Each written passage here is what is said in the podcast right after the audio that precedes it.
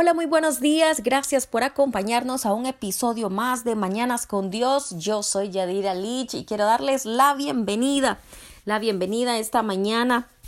Bueno, de eh, marzo 28, marzo 28 ya, y bueno, pues ya se nos fue otro mes. ¿Qué les parece?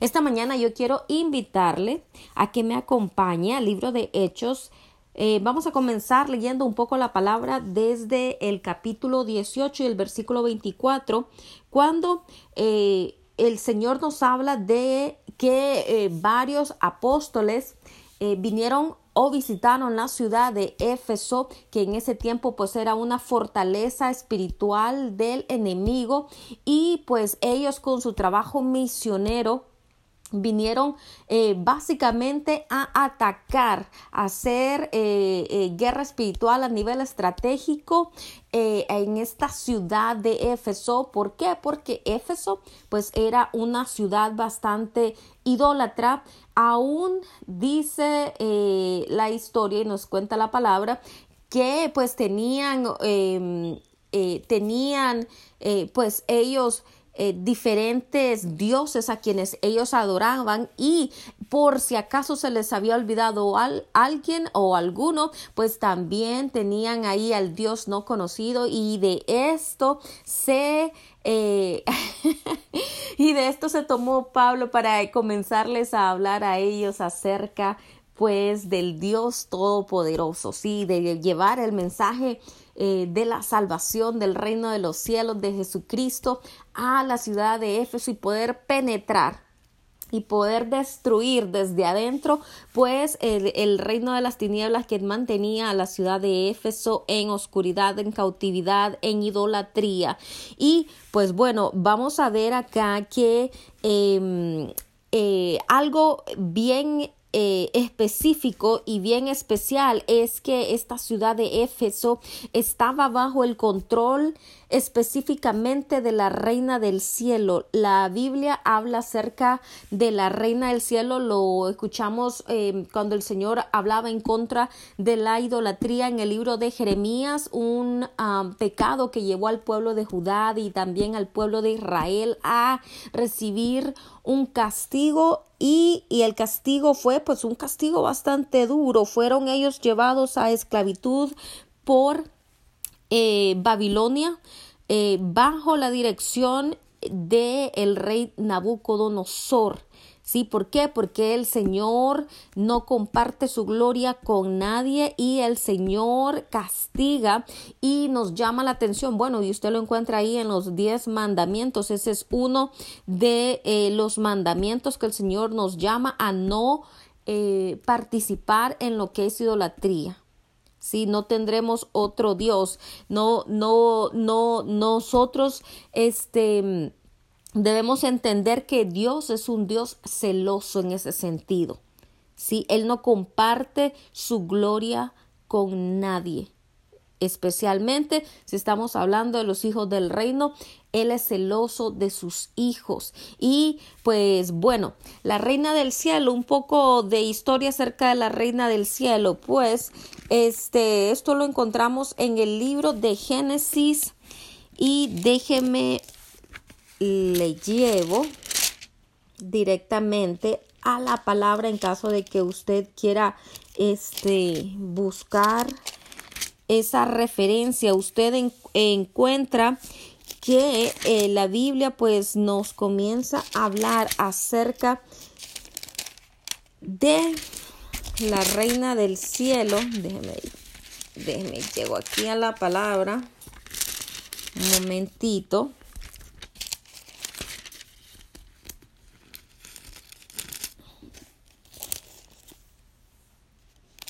Ok, ok, ok, ok.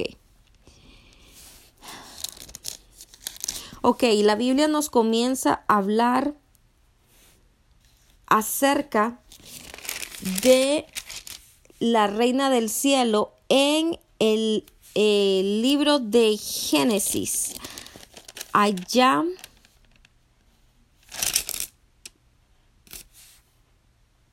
allá en el capítulo 10 cuando este, después del diluvio, dice la palabra, los hijos de Noé, Set, Cam y Jafet, pues eh, comenzaron a multiplicarse, a tener hijos y pues los hijos, nos dice la palabra, los hijos de Cam, uno de ellos, un personaje eh, importante eh, fue el hijo de Cam y este fue Cus porque Cus engendró a Nimrod y Nimrod, de acuerdo a la palabra, pues llegó a ser el primer poderoso en la tierra y fue un hombre de vigoroso cazador delante de Jehová.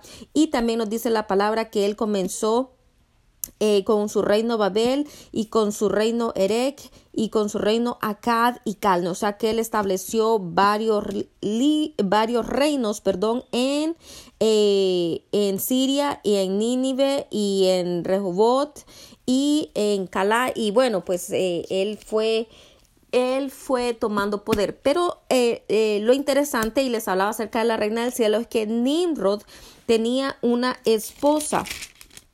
Y esta esposa que Nimrod tenía, pues este era, era básicamente eh, pues una mujer que cuando él murió estableció la adoración a un hijo que Em, pues ella, eh, al hijo del que ella había quedado embarazada después de que su esposo había muerto, ¿sí?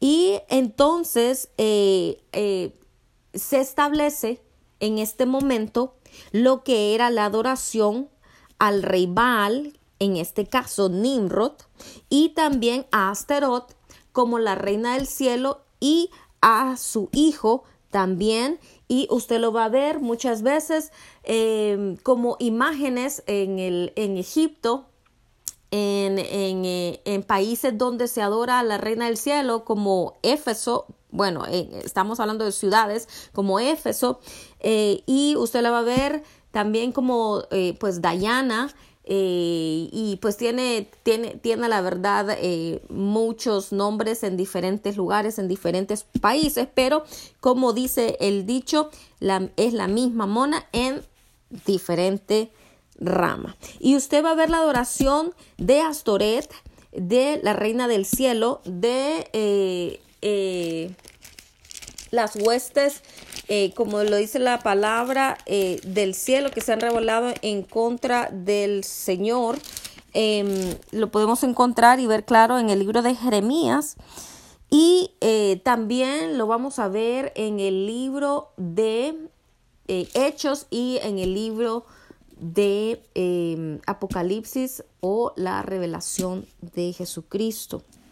Bueno, entonces, este es un poquito nada más de historia, solo para, para que usted conozca un poquito de dónde comienza pues la adoración a, o la idolatría a lo que es la reina del cielo en la Biblia, ¿sí? Y bueno, ¿qué es lo que está sucediendo entonces en el libro de Hecho? Y lo voy a hacer un poco rápido, voy a ir un poco rápido, pero eh, Em, yo espero que el Señor en esta mañana pues me dé el de nuevo que necesito. Sí, para poder llevar este mensaje con claridad y eh, pues el, mensaje que Él quiere llevar al corazón de aquellas personas que nos están escuchando en esta mañana.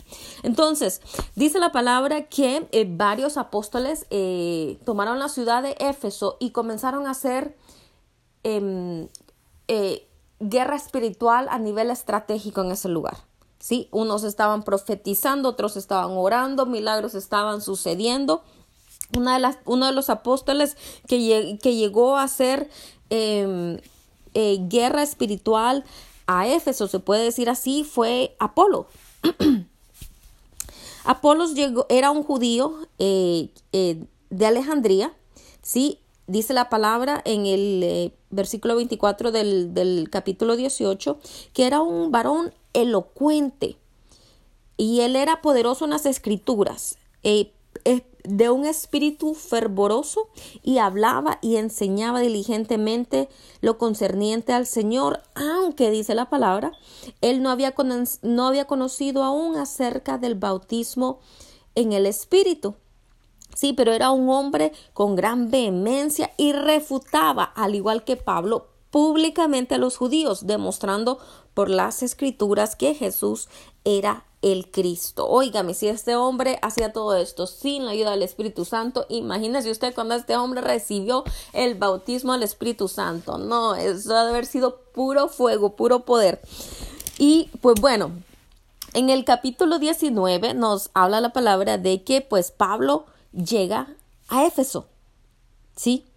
Dice así, eh, aconteció que entre tanto que Apolos estaba en Corinto, Pablo, después de recorrer las regiones superiores, vino a Éfeso y hallando a ciertos discípulos, dos específicamente, les dijo, ¿ya recibieron al Espíritu Santo? Les preguntó más bien.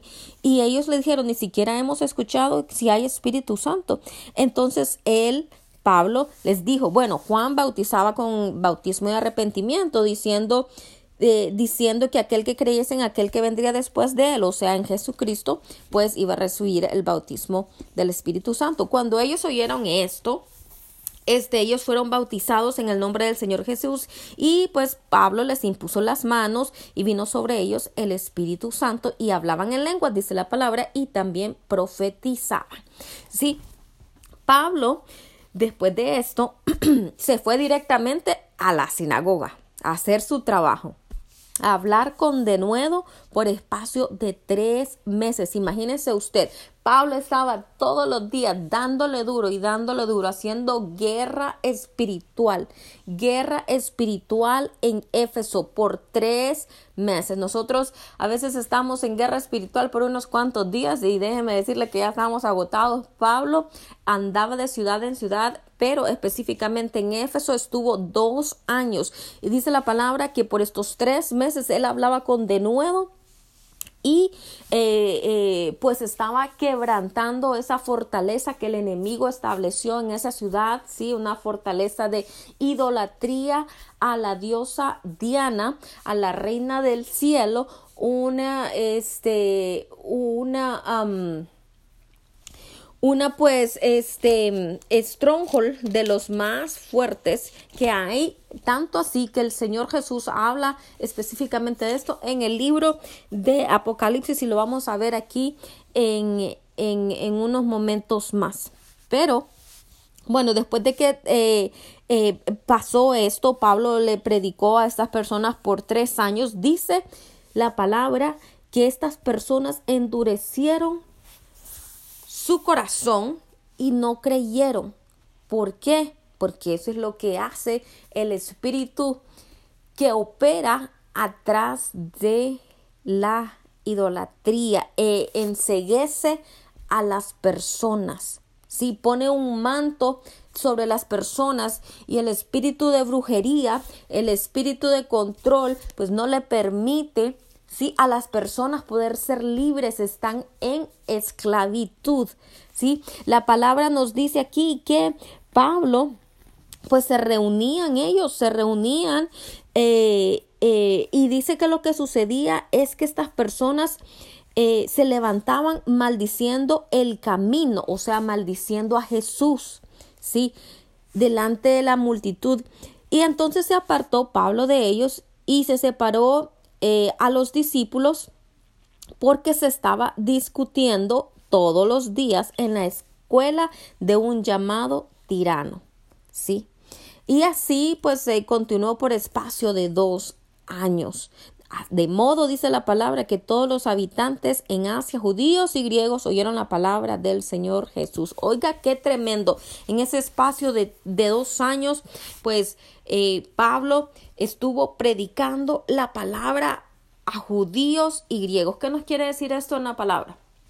Lo que quiere decir es que cuando nosotros llevamos el, mensaje de salvación, no hay judío, no hay griego, no hay esclavo, no hay siervo. Debemos llevar la palabra a toda persona, a toda carne, a todo aquel que esté dispuesto, que el Señor ya haya preparado sus corazones para recibir. Ellos van a recibir, aquel que no esté listo para recibir, pues todavía no va a recibir, pero todavía nosotros necesitamos eh, continuar orando y pues haciendo nuestra eh, parte en lo que es guerra espiritual. Claro, cuando nosotros hacemos guerra espiritual, yo debo recordarle a usted que esto es algo que los apóstoles hacen. No todos hemos sido llamados a entrar a esa guerra espiritual. Si nosotros podemos hacerlo como iglesia, como congregación, o si hemos sido enviados directamente por el Señor, si hemos sido ungidos, sí, directamente por el Señor para ir a hacer este trabajo,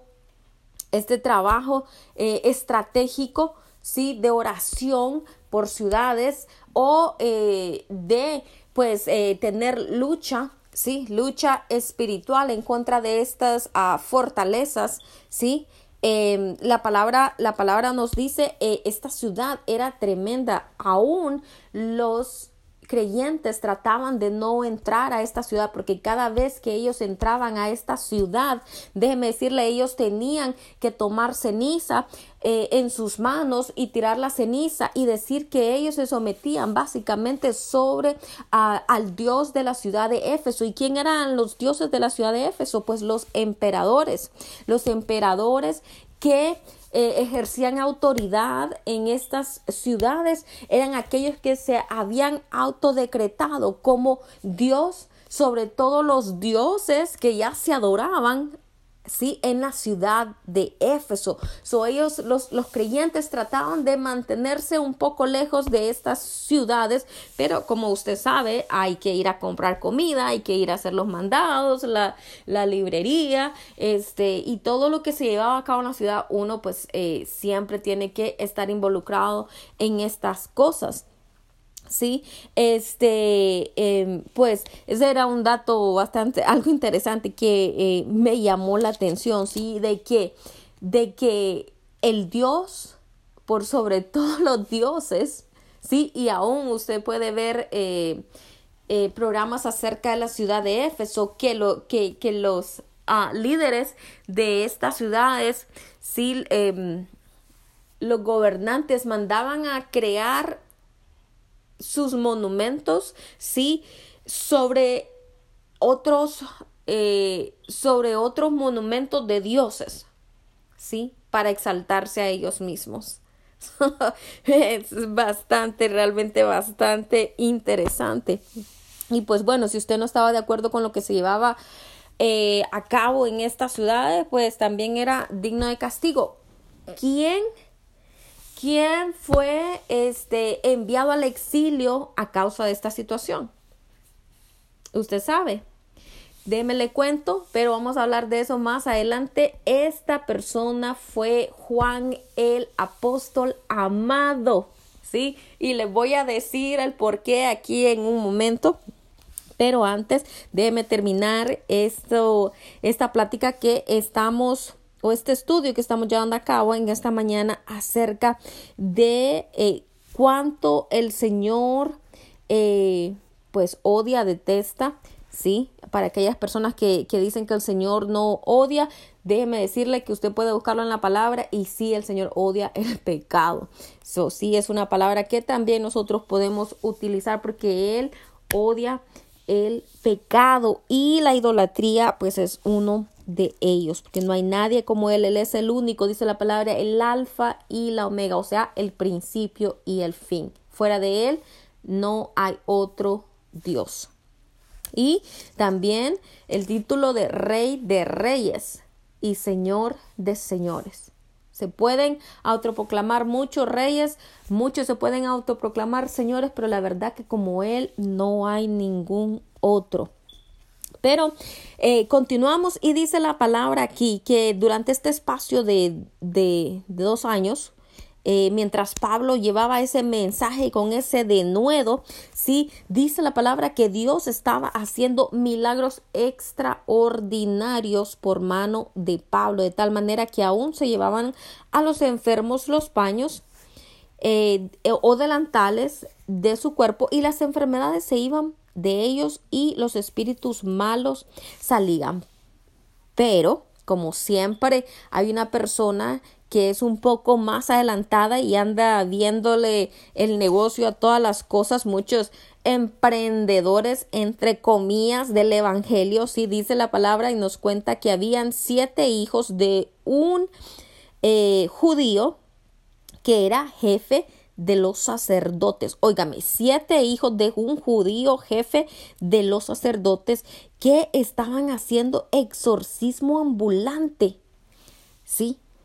Primero, o sea, ¿qué está pasando aquí, verdad? Porque primero eh, son hijos de un sacerdote, ¿sí? Pero, pues otra vez, el hecho de que, de que el Señor nos ha llamado eh, a servirle, o a conocerle muchas veces no significa que nuestra familia pues va a seguir nuestros pasos. Lo podemos ver eh, con Elí, un sacerdote Elí que tenía hijos que también eran rebeldes para con el Señor y pues el Señor tuvo que establecer a Samuel, lo podemos ver con también David, con Absalón y pues eh, eh, otros de sus hijos y bueno, ¿sí? El hecho de que nosotros conozcamos muchas veces y lastimosamente no significa, ¿sí? Que nuestros hijos eh, automáticamente pues también van a eh, caminar en lo que es el temor del Señor. Eh, y recordemos también que la em, salvación es personal. ¿sí? El hecho de que usted y yo conozcamos al Señor no significa que automáticamente, pues nuestros hijos, nuestras familias eh, van a ser automáticamente salvos. Es una decisión personal. Y bueno, ¿qué es lo que estaba sucediendo aquí? Entonces dice que la palabra que eh, pues estos hombres estaban haciendo o practicando un exorcismo ambulante. Sí, pero, pero respondiendo el espíritu malo ¿sí? Porque ellos miraban a Pablo hacerlo, entonces dijeron, bueno, nosotros también lo podemos hacer. Y entonces me imagino yo que ellos venían y usaban en el, el, nombre de Jesús, pero pues cuando, cuando la persona no tiene una relación con el Señor, pues no hay autoridad, porque recuerde que la autoridad em, está relacionada con el grado de intimidad que cada uno de nosotros tiene con el Señor. ¿Sí? A mayor intimidad, mayor unción, mayor presencia, mayor fluye el Espíritu Santo. Pero cuando tenemos una relación así un poco floja con el Señor, pues, eh, em, eh, pues el Señor siempre está ahí y, y, y cómo se llama, Él, siempre eh, va a ser un backup a su palabra, pero, pero necesitamos realmente estar conectados con la vid, como nos dice la palabra, necesitamos estar conectados con Él para que pueda fluir a través de nosotros ese poder del Espíritu Santo, ¿sí? Entonces dice la palabra que el espíritu malo de aquel hombre al que estaban reprendiendo les dijo, bueno, yo conozco a Jesús y yo también sé quién es Pablo, pero ¿y ustedes quiénes son? Óigame usted, ¿cómo han de haber quedado aquellos hombres sin con los ojos saltones después de que este espíritu les habló? ¿sí? Y en ese momento dice que el espíritu malo le saltó sobre ellos, los dominó, pudo más que ellos, de tal manera que necesitaron salir huyendo casi desnudos y heridos y fue un hecho que fue muy notorio en la ciudad de Éfeso y pues por esta situación muchos magnificaron el nombre del Señor Jesús y muchos eh, de los que habían creído pues venían y confesaban eh, y dando cuenta de sus hechos, pues buscaban a los apóstoles. También dice la palabra que muchos de los que habían practicado la magia trajeron los libros y los quemaron delante de todos. Óigame, en una ciudad donde supuestamente se adora, eh, vamos a estar específicamente, eh, vamos a estar hablando acerca de Diana, a la diosa Diana o a la reina del cielo, en una ciudad donde donde podemos decir que se adoraba, ¿sí? A esta diosa Diana, la Biblia dice que habían muchos que practicaban la magia, ¿sí? Muchos. So, ¿Cómo es posible usted o en qué cabeza cabe, ¿sí? Que donde supuestamente se está practicando, ¿sí? Una religión también se esté participando de lo que es magia, ocultismo, brujería. ¿Por qué? ¿Por qué? ¿Sabe por qué? Porque la religión básicamente es un error y lo que a esto conlleva es a alejarnos del Señor. Aparte, ellos no estaban adorando a Dios, era una religión pagana, un espíritu de horror, de horror, de error operando en ese lugar que alimenta la raíz de idolatría, de ocultismo, de brujería y que lo que conlleva esa esclavitud. Sí, por eso es que estas personas, cuando nosotros podemos ver en muchas de las religiones alrededor del mundo, eh, donde se adora a ídolos, usted va a ver que opera siempre, siempre un espíritu de brujería y déjeme decirle que en esta ciudad de Éfeso era brujería a alto nivel. Escuche usted, versículo 19 del capítulo 19 de Hecho, dice, muchos de los que habían practicado, eran muchos, la magia, trajeron los libros y los quemaron delante de todos. Y hecha la cuenta de su precio, hallaron que era 50 mil piezas de plata. 50 mil piezas de plata. Em, hace un tiempo escuché el cálculo que habían hecho acerca de la cantidad actual que equivale a 50 mil piezas de plata en este tiempo. Y creo que andaba, si no me equivoco, si no me equivoco, andaba por alrededor de, de millones, si no billones de dólares. ¿Sí? So, imagínese usted. Imagínese usted el grado de confusión, el grado de, de, rebelión en contra del Señor. Eh, yo creo que podríamos comparar esto a eh, la ciudad también de Nínive. ¿Sí? Podríamos comparar lo que estaba pasando en esta ciudad con eh, lo que sucedía allá también en la ciudad de Nínive. Eh, esta ciudad de Éfeso, déjeme decirle que era una ciudad que celebraba, como en todas las ciudades donde se celebran, este, em, se celebran, este, eh, las, las, ¿cómo le digo? los peregrinajes, ¿sí? Que se hacen a través de las calles, cuando se lleva delante al ídolo y, y, las personas siguen y van cantando y van danzando y van celebrando y, y, y todo es alegría y, todo es borrachera y todo es y todo es este en este caso de Éfeso todo todo se celebraba también Em, teniendo relaciones sexuales con las sacerdotisas y sacerdotes del templo de Diana, que era básicamente este, eh, prostitutas, hombres y al mismo tiempo también mujeres. Y bueno, esto era una sola anarquía. Sí, esto era algo realmente inimaginable.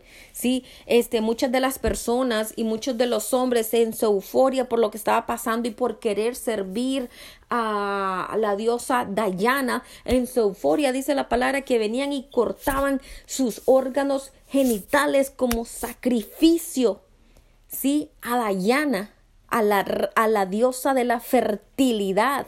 ¿Sí? Y entregaban ellos sus miembros viriles o sus miembros ya cortados, eh, mutilados, este, delante del templo o delante del altar de la diosa Diana. Imagínese usted qué precio a pagar por servir un ídolo que no tiene ojos, que no que, que, que, tiene oídos y no escucha, que tiene boca y no habla como le dice la palabra, pero que nos duele hacer a nosotros un sacrificio para nuestro Señor. ¿Qué nos duele pagar diezmos, pagar ofrendas, que nos duele ayunar, que nos duele leer la palabra, que nos duele levantarnos temprano. Óigame, esta gente mutilaba su cuerpo en pasión, en amor o en lo que sea que estas personas estuvieran sintiendo en ese momento solamente por agradar a su Dios. Imagínense qué tremendo era esto.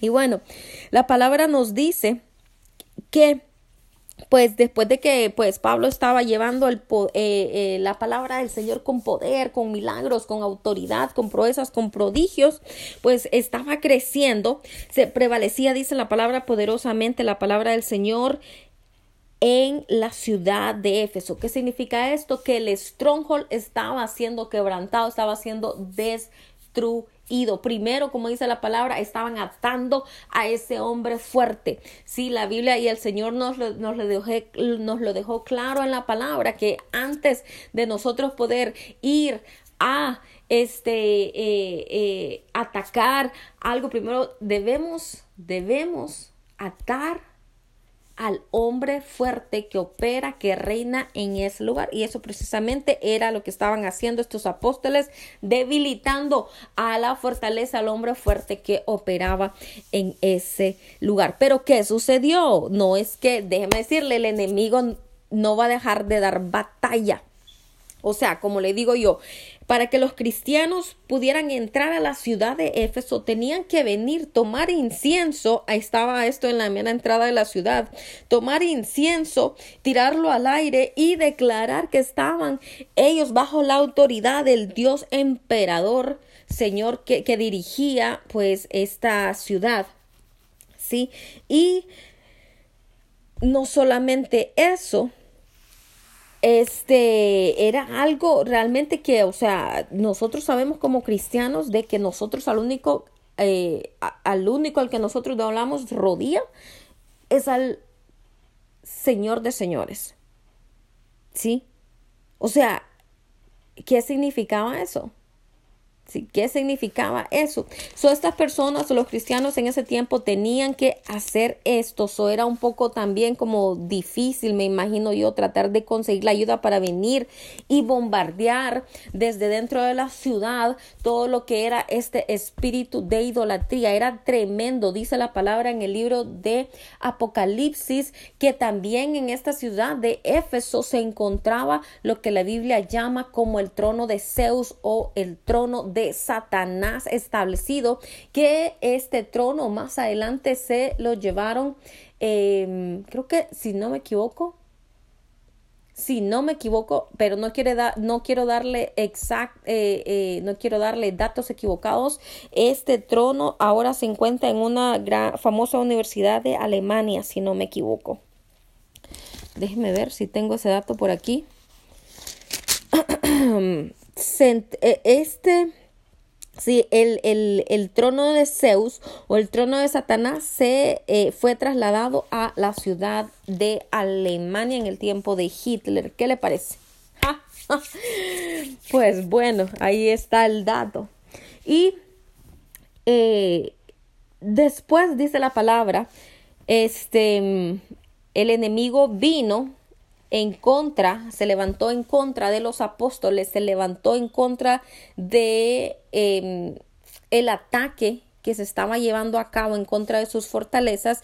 Y dice la palabra en el versículo 23 que hubo, eh, hubo, dice, en aquel tiempo un disturbio no pequeño acerca del camino. ¿Quién es el camino? Bueno, usted sabe quién es el camino, la verdad y la vida.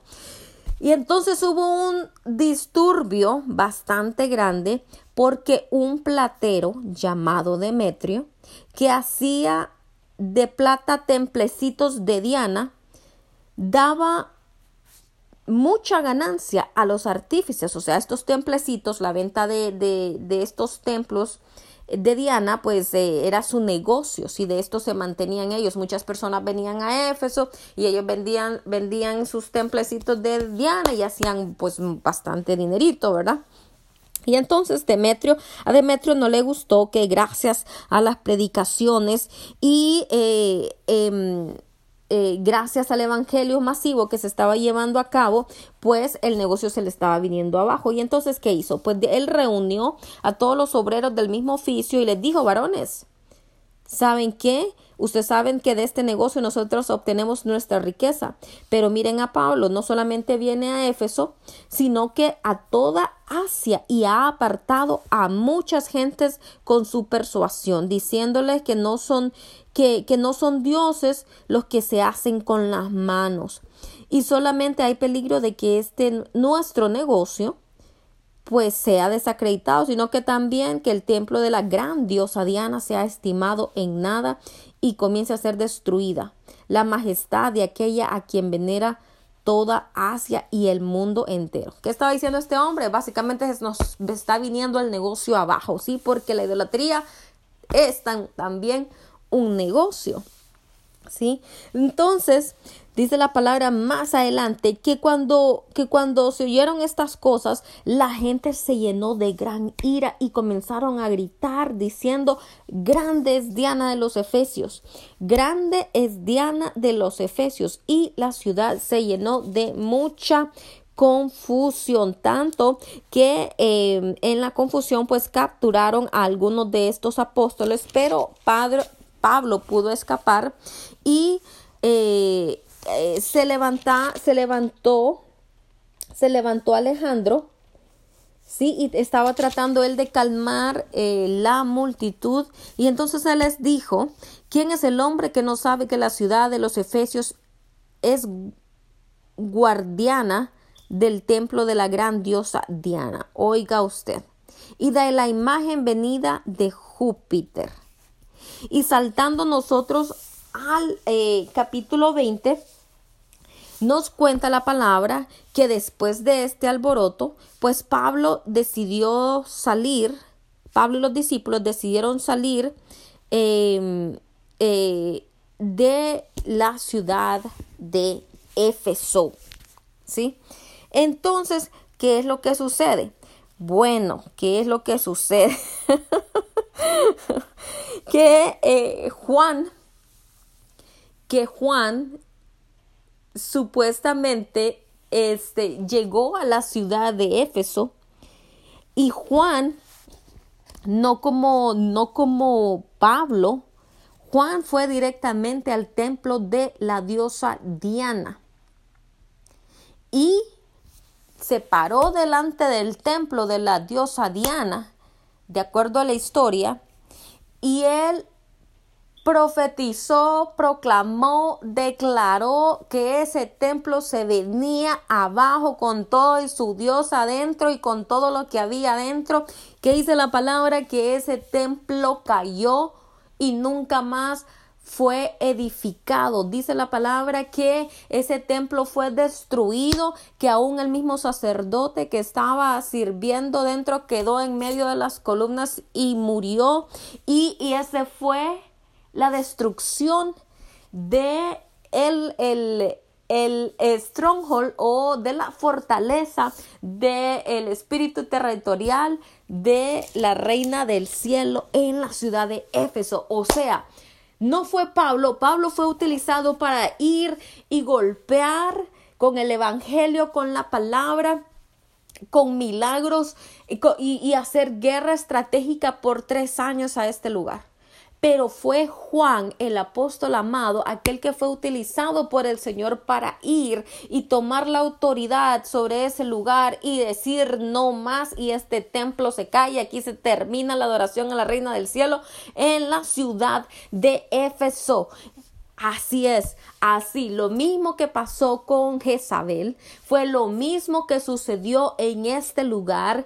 En el tiempo de Jezabel, el Señor utilizó al profeta Elías para venir en contra de aquellos sacerdotes de Balaal y demostrarles con prodigios, con milagros, con señales de que Dios era el Dios todopoderoso y que ellos estaban sirviendo a, a dioses extraños, ¿sí?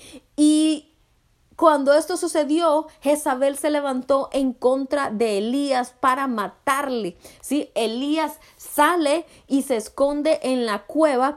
¿Qué sucede? Que el Señor entonces levanta a otro hombre y este era Jehú.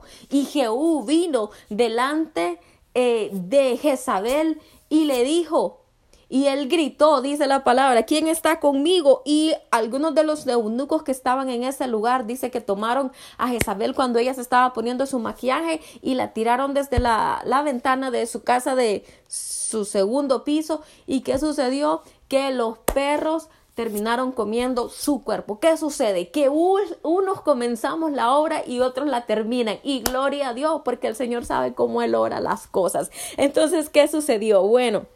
Recuerda usted que Éfeso, de acuerdo a las leyes en ese tiempo, y yo se lo estaba repitiendo en esta mañana, el, el, el gobernador, ¿sí? O eh, eh, el, sí, el gobernador de la ciudad de Éfeso se autoproclamaba Dios sobre todos los dioses en ese lugar, aún sobre Diana. Sí, él era el Dios eh, de ese lugar. Entonces, ¿qué sucedía? El gobernador, cuando él vio lo que había sucedido, tomó a Juan y lo mandó directamente exiliado a la isla, a la isla de Patmos, en donde estuvo Juan, sí, por cierto tiempo, y es el lugar en donde el Señor viene a Juan y le presenta ¿sí? Le trae esta revelación acerca de su persona y le trae a ver esta revelación acerca de los cielos y le trae la revelación acerca de los mensajes a las siete iglesias sí de Asia que no solamente tienen que ver para el tiempo de los apóstoles sino de ahora ahora. Estas siete iglesias representan a todas las iglesias que hay ahora en el mundo. Pero ¿qué es lo interesante? Oiga usted, el primer mensaje que el Señor Jesucristo le da a, Juan acerca de eh, las iglesias es a la iglesia de Éfeso. Escuchemos qué es lo que el Señor le dice. Dice, escribe, eso está en el Apocalipsis eh, capítulo 2. Dice el Señor, escribe escribe al ángel de la iglesia de Éfeso, el que tiene las siete estrellas en su diestra. ¿Sí? El que anda en medio de los siete candeleros de oro dice esto. Yo conozco tus obras y tu arduo trabajo y paciencia. ¿Por qué les dice así? Porque usted sabe lo que costó poder destruir, poder destruir el, el, eh, la idolatría en ese lugar. Usted sabe lo que le tocó a la iglesia. Llorar, eh, eh, ayunar, le que le tocó a Pablo predicar, bueno, a Pablo de todos los apóstoles, predicar y penetrar esa fortaleza en Éfeso. Por eso el Señor les dice, yo conozco tus obras y tu arduo trabajo y paciencia y que no puede soportar que no puede soportar a los malos y has probado a los que se dicen ser apóstoles y no lo son y los has hallado mentirosos. ¿Qué nos dice la palabra en este lugar? Que hay apóstoles que dicen ser apóstoles, pero no lo son. Como la Biblia dice, tenemos que probar los espíritus. Y también dice el Señor, y has sufrido y has tenido paciencia. ¿Por qué le dice el Señor que ha sufrido? Porque le digo que eh, Éfeso estaba bajo la dirección o, o, bajo el reino de este emperador. Y si usted se levantaba en contra del dios emperador o de, en contra de los otros dioses, era muerte directa. Y si no lo mandaban también como hicieron con Juan exiliado, ¿sí? Para eh, la isla de Pasmo, ¿sí? ¿Qué, ¿Qué harían en esa isla? Pues no sé, si picaban piedra o los ponían a trabajar en cualquier otra cosa, no sé qué tipo de trabajo forzado a lo mejor les daban, pero Por eso nos dice la palabra aquí que ellos conocían lo que era el sufrimiento y que también habían tenido paciencia. Y dice, les dice el Señor, y has trabajado arduamente por amor de mi nombre y no has desmayado, pero tengo contra ti que has dejado tu primer amor. Sabe, muchas veces cuando nosotros estamos en medio de esa lucha, tenemos lucha porque como como como cristianos vamos a tener lucha Sí, vamos a tener lucha, padecer pues penalidades como buen soldado de Cristo, dice la palabra. Padecemos penalidades y entonces dice, dice aquí que nosotros muchas veces después de esto a veces nosotros no vemos la respuesta. Por eso es que Pablo salió de este lugar. Bueno, Pablo dijo, ya llevé aquí dos años y he estado predicando todos los días y nada sucede y esta gente no cambia porque endurecen su corazón. Y entonces viene un momento en el que dice, bueno, estoy cansado, estoy agotado emocionalmente, espiritualmente, estoy, estoy sin fuerzas. ¿Le ha pasado a usted eso? Porque a mí sí me ha pasado. Sí, y el Señor lo sabe y el Señor ha tenido que venirme a dar fuerza sobrenatural, eh, aliento sobrenatural. Él ha tenido que traer a mi vida este fe, porque muchas veces hasta la fe se nos, se nos acaba, pero la palabra dice que podemos pedirle a Él una nueva medida de fe y también fuerzas como las del búfalo y nuevas, nuevas alas como las águilas y podemos también eh, venir y escondernos debajo de, de sus alas mientras Él destruya a todos nuestros enemigos y sabe, refugio es Él, dice la palabra. Entonces dice dice la palabra aquí que eh, estas personas en Éfeso o la iglesia de Éfeso había perdido o había dejado su primer amor, estaban tibios. ¿Qué dice la palabra acerca de los tibios de corazón? Dice que Él prefiere que seamos fríos o calientes, pero no tibios. ¿Por qué? Porque si no, Él nos va a vomitar de su boca. Al Señor no le gusta la tibieza. Usted eh, ama al Señor en pasión. Eh, con todo su corazón, con toda su alma, o usted simplemente decide caminar por otro lado, pero es más fácil que el Señor cambie su corazón de piedra a un corazón de carne, sí, a que si usted está tibio, que no se sabe si es de aquí o de allá, este, el Señor pues pueda tratar con eso, porque ahí pues ya estamos hablando de otras cosas. Como dice la palabra, este, no hay que echar nuestra, nuestras, eh, el, el perro dice, estaba pensando en otro versículo, el perro vuelve a su vómito. Y es una palabra dura, es una palabra dura. Y nosotros no queremos que el Señor eh, se refiera así acerca de nosotros. Entonces, dice el versículo 4, eh, que, bueno, el Señor tenía en contra de ellos que habían dejado su primer amor, pero les dice, recuerda, por tanto, de dónde has caído y arrepiéntete y haz las primeras obras. ¿Sí? Haz tus primeras obras, o sea, obras de amor. Pues si no, vendré pronto a ti y quitaré tu candelero de su lugar si no te hubieras arrepentido. Pero tienes esto, que aborreces las obras de los Nicolaitas, las cuales yo también aborrezco. Los Nicolaitas eran una secta, sí, que creían manejar secretos, sí, en aquel tiempo, eh, información eh, que nadie más manejaba, sí. Entonces eh, dice el Señor que el, el, él que él también pues aborrece, hablando de lo que les decía temprano acerca de que el Señor aborrece y odia cosas. El Señor no odia al pecador, sino al pecado. Y es algo que nosotros como cristianos debemos aprender a diferenciar, porque muchas personas dicen, oh, esa persona es pecadora, entonces ni siquiera les dirijo el saludo, o ni siquiera voy a acercarme a ellos. Óigame, si el Señor vino por los enfermos, no por los sanos.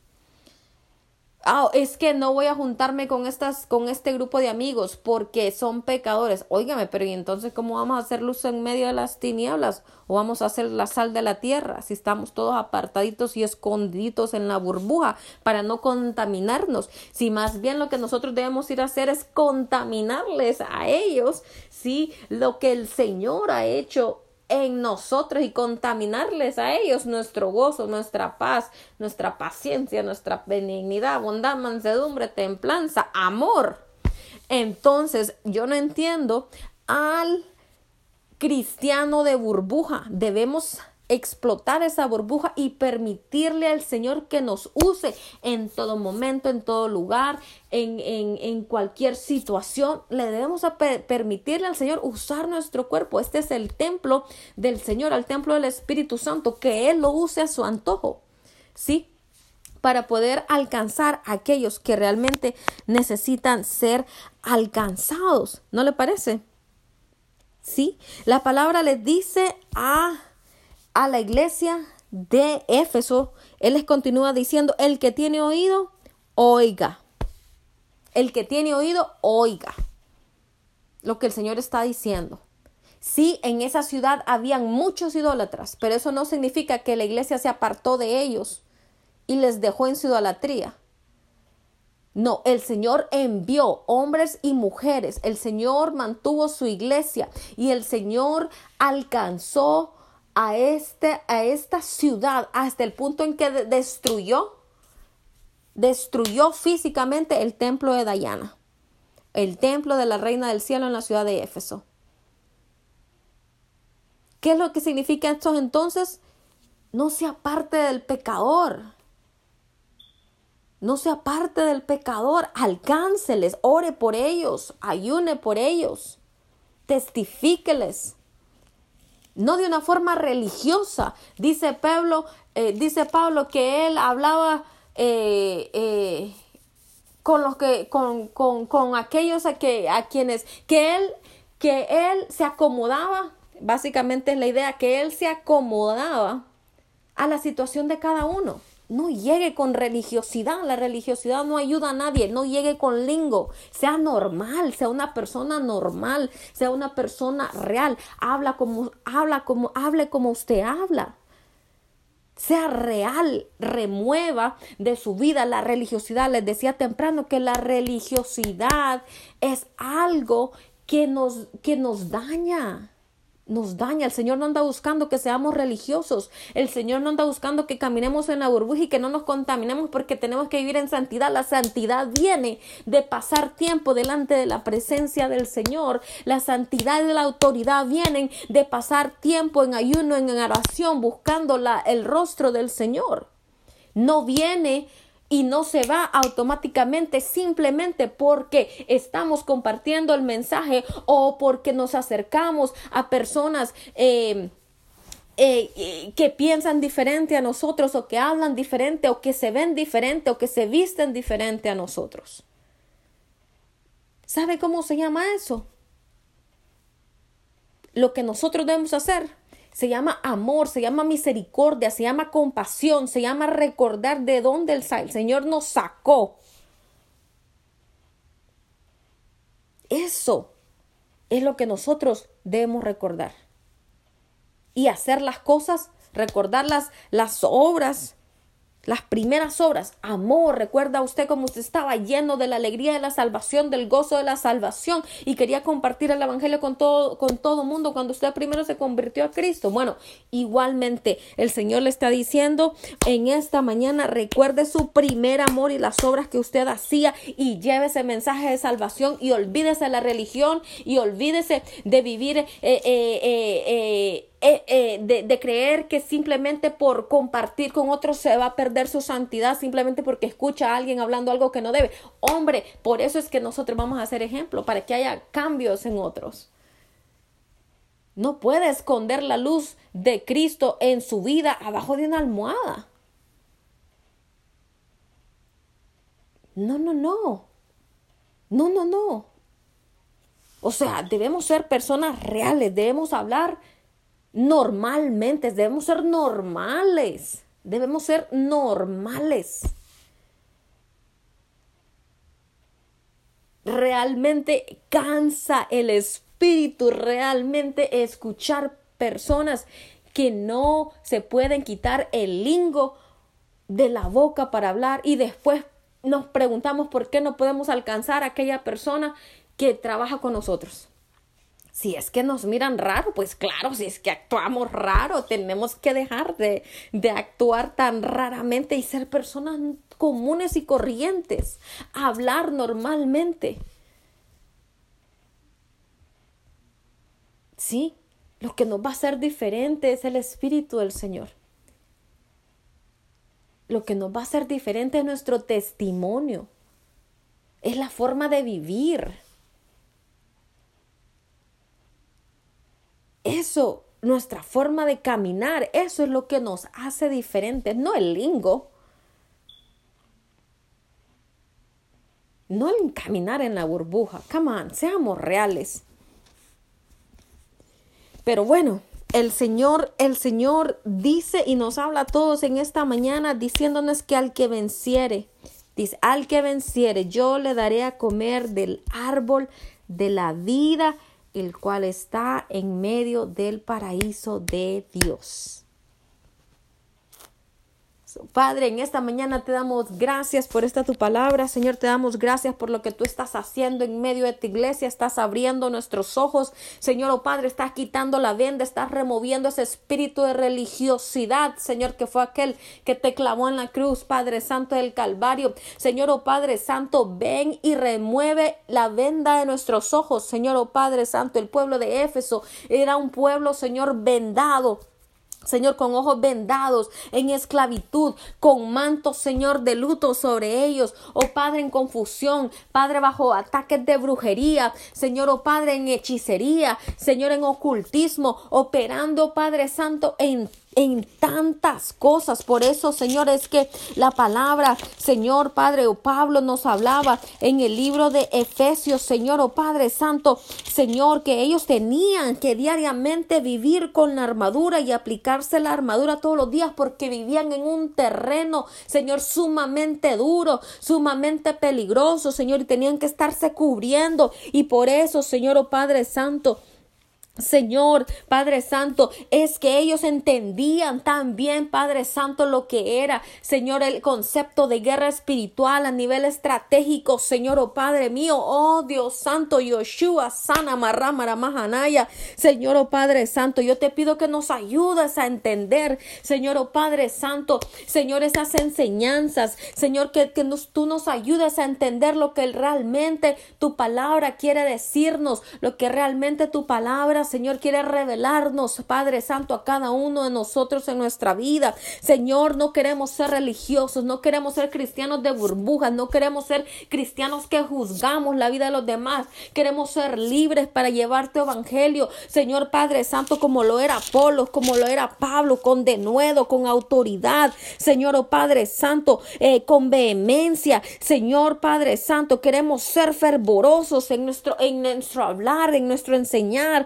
Queremos ser elocuentes, Señor, oh Padre Santo, lo, lo, así como lo fueron tus apóstoles en ese tiempo. Señor, sabemos que necesitamos de tu Espíritu, necesitamos ser bautizados con tu Espíritu Santo y fuego. Y es por eso, Señor, que en esta mañana yo estoy declarando, Señor, que tu Espíritu Santo se mueve, Padre, sobre todos aquellos, Señor, oh Padre Santo, que necesitan ser llenos de tu poder, de tu gloria, Señor, que todos aquellos que necesitan, Señor, oh Padre Santo, levantarse y comenzar a llevar tus señales, tus milagros, tus, tus proezas, tus prodigios a cada Señor vida, Señor, que tú has puesto alrededor nuestro. Señor, en el nombre de Cristo Jesús, glorifícate, Padre mío en medio de tu iglesia. Levanta, Señor, tu iglesia. Señor, Padre, derriba las cuatro paredes que nos han mantenido, Señor, ahí escondidos. Señor, oh Padre Santo, sácanos de la iglesia. Señor, sácanos de las cuatro paredes. Jehová, en el nombre de Cristo Jesús, y llévanos a alcanzar ese mundo. Llévanos a cumplir la gran comisión. Llévanos a cumplir, Señor, oh Padre Santo, Señor, y alcanzar las naciones para Cristo. Señor, yo estoy declarando en esta mañana que somos libres del espíritu de brujería, que somos libres, Señor, en esta mañana del espíritu de hechicería. Padre, yo estoy atando todo espíritu de ocultismo que ha estado operando, Señor, oh Padre Santo, en nuestras vidas a causa de la idolatría. Señor, en el nombre de Cristo Jesús, yo estoy declarando que el espíritu, Señor, de brujería es atado y echado fuera en el nombre de Cristo Jesús. Estoy declarando que el espíritu de brujería, Señor, de ceguera espiritual, también es atado y echado fuera en el nombre de Cristo Jesús. Y estoy declarando la libertad en Cristo, Señor, en el nombre de Cristo Jesús. Libertad en Cristo, en el nombre de Cristo Jesús. Estoy declarando tu victoria. Estoy declarando tu victoria sobre tu iglesia. Estoy declarando tu victoria. Y declaro en esta mañana que el reino de las tinieblas retrocede. La puerta de los, de, de los Hades retrocede ahora en el nombre de Cristo Jesús. Alfa y Omega, principio y fin, primero y último. A ti te adoramos, te alabamos, te exaltamos, te damos toda gloria, honra, alabanza, loor. Señor, en el nombre de Cristo Jesús de Nazaret, gracias. Dios Todopoderoso, levanto tus hijos. Padre Santo, esta mañana, Señor, en tus manos, levanto tu iglesia, Señor, oh Padre Santo, danos la protección, Señor. Ciñe nuestros lomos con la verdad, nos cubro con la coraza de justicia. Calzo nuestros pies con el apresto del Evangelio de la paz. Nos pongo el escudo de la fe para apagar todo dardo del fuego del maligno, el yelmo de la salvación y la espada, Señor, de tu Espíritu Santo, que tu palabra, Señor, en el nombre de Cristo Jesús. Orando, dice tu palabra en todo tiempo, con oración y súplica en el Espíritu, Señor, oh Padre. Te damos gracias. Gracias, Jehová, en esta mañana. Gracias por acompañarnos. ¿Sabe? Puede textearnos al teléfono